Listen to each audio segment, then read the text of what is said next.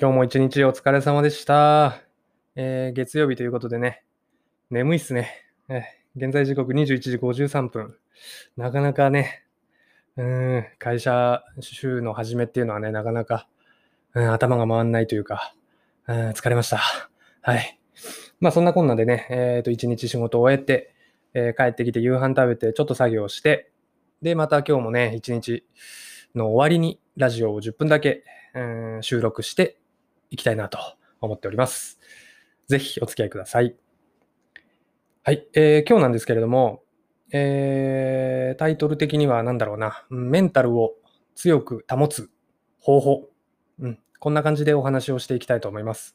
あのー僕のラジオは基本的に会社とか、うん、社会に出てとか、そういう人生のフェーズをどんどん年を取っていく中で、うんやっぱり自分の無力感とか、うん、その人間関係とかね、うん、やりがいがないとかね、そういういろんな悩みによって心と体をちょっとね、あの消耗してしまう人、うん、こういった方に向けて発信をしてます。で、あのそんな仕事なんて、そんなにあなたが病むほど思い詰めることじゃないよって僕は言いたくて一貫してそれが大きな軸になっていてそれをうできるだけどう皆さんに伝えていけるかなって考えた時にまあ一つは俺ちょっとよくわからんけど今後どうなるかわからんけど会社辞めちゃうからみたいなちょっと見ててよっていうねそういうスタンスでこのラジオを撮ってるわけなんですけどそれと同時に、まあ、もう少しねあの会社に行きつつもうん、自分の心を健やかに保つコツみたいなところも少しずつお話ができればなと思っていて今日はいわゆるちょっと小難しい話になるかもしれないんだけど、まあ、心理学っていうね、うん、その分野のお話を、うん、ちょっと僕が、あね、何の権威でも、うん、資格もないですけどあのちょっとかじった部分があるんでその辺をお話ししつつ少しでもね皆さんの心が軽くなればっていうところでねあのそういう感じでお話をしていきたいと思います。でね、えーまず、心を病んでしまう人は、皆さん、心が弱いって思い込んでると思うんです。なんですけどね、えー心を病んでしまうっていうのは、えー心理学的には心の病気ではなくて、脳の問題っていうふうに捉えられてきてます。はい。えーと、専門的な話をすると、もともと精神を、メンタルを病まないために必要なものっていうのは、いわゆるカウンセリングとかね、うん、そういうふうに言われてたじゃないですか。で、このカウンセリングとかが、うん心を健やかにするよっていう考え方が、いわゆる臨床心理学っていう言葉なんですよね。うん、もちろんこれはとても大事で、カウンセリングとかその人との話、会話をするっていう中で、うん、心のそのモヤモヤを晴らしたりだとか、まあ、そういうところの基本的なカウンセリングっていうもの、うん、メンタルケアっていうものですよね。これが臨床心理学っていうので、当然ね、これも効果はある。ただ、これだけじゃ、やっぱりあの解決しないと。その証拠に臨床心理学すごい発達してるけど、うつ病罹患率とかは増えてるじゃないですかね。うん。で、じゃあ何が原因なのかっていうのを考えていくと、もう一つこれ心理学のジャンルがあって、それがね、認知心理学。あの、お年寄りが、高齢者がかかっちゃう認知症の認知ですよね。認知心理学というふうに書くんですけど、要はですね、物事が何か起きたときに、それを、えーあなたがどう頭で理解するか、それをどう解釈するか、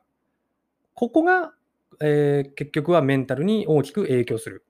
うん、こうやって言葉にしてみると当たり前なんですけど、何か出来事が起こった、例えば嫌な出来事が起こった、それを嫌なこととして脳内で判断するのか、それとも別に大したことないよっていうふうに脳内で判断するのか。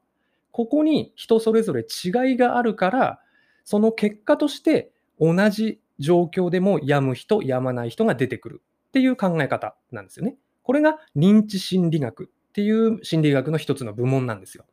はい。なので、もしあなたが今心を少し消耗しているのなら、多分心が弱いわけではないんですね。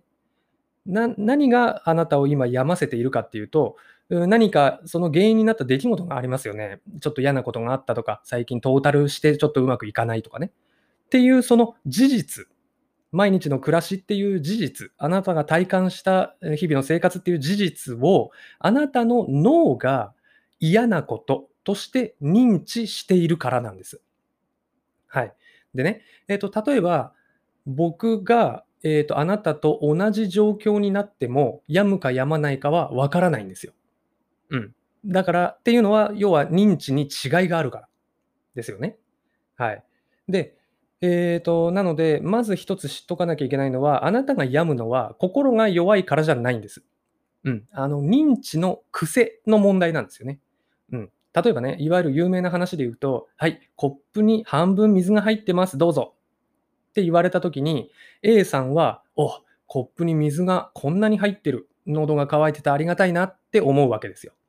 ただね、B さんは、なんだよと。コップに水半分しか入ってないじゃないかよと。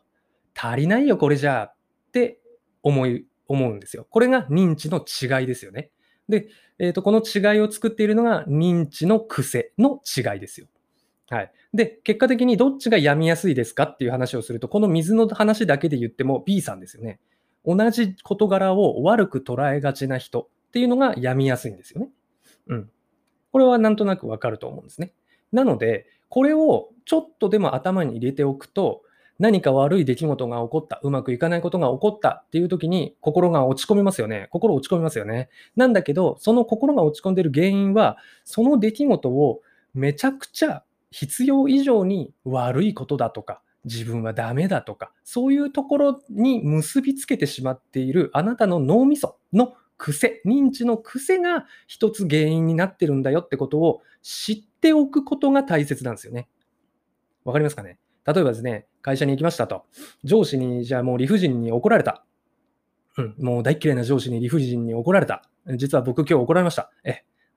まあ、まあいいんですけど。はい。で、上司に怒られますよね。そうすると、なんだよと思いながらも心がちょっとチクチクっとするじゃないですか。うん。そんな時に、これ、上司に怒られたっていうのは事実なんです。あなたが怒られようが僕が怒られようが、それは事実なんで変わらないですよね。なんですけど、それをどう認知するか、どういう出来事があったっていうふうに脳内で解釈するかっていうのには、その人それぞれの癖があるんですよね。なんで、上司に怒られた、うわ、嫌だなーって思いながらも、あ、これは今俺は、今私は上司に怒られたっていうこの出来事、う事実を嫌なこととして脳内で解釈してるから心がちょっとチクッと来てるんだなっていうふうに自己分析ができるようになること。これが第一歩だと僕は思うわけなんですよ。はい。なんでね、僕今日上司に怒られましたよ。皆さんの前で、みんなの前で、あの同僚とか上司の前で。なんですけど、1ミリも気にならなかったっていうと嘘になるんですけど、要は僕はあの基本的に上司から怒られることを嫌なこととかとは思ってなくて、むしろ別になんかうんその理不尽で、要は自分のメンタルがコントロールできてない人が、えー、そういうちょっと、うん、認知の癖が、に問題がある人間が、そのストレスを発散するために仕方なく僕に土星を上げたんだなっていうふうに僕は認知しようって思ってるんです。うん。こうやって思い込むことで認知っていうのは少しずつ癖を修正していけると思っていて、こういうことを繰り返していくと、物事、世の中の全ての出来事が最終的には別にそんなに大したことないよね。大した問題じゃないよね。まあポジティブに言った方がいいよね。っていうふうに心に最終的に心の強さにそれがつながってくるみたいなね。そういうイメージで認知の癖っていうのを理解しておくことがまず第一歩だと僕は思うわけです。はい。ごめんなさい。えっ、と、ちょっと全然内容がわかんないよっていう人がいるかもわかんないんですけど、うーんと、まあ、そんな感じなんですよ。あの、要は物事の捉え方っていうのは人それぞれ。で、脳みそのね、作りをね、覗き見ることはできないんで、それはもう人それぞれなんで、自分自身で、あ、自分は今こういうふうに解釈したなっていうのを俯瞰で見るっていう癖をつけることが一つ重要だよっていうお話だったんですね。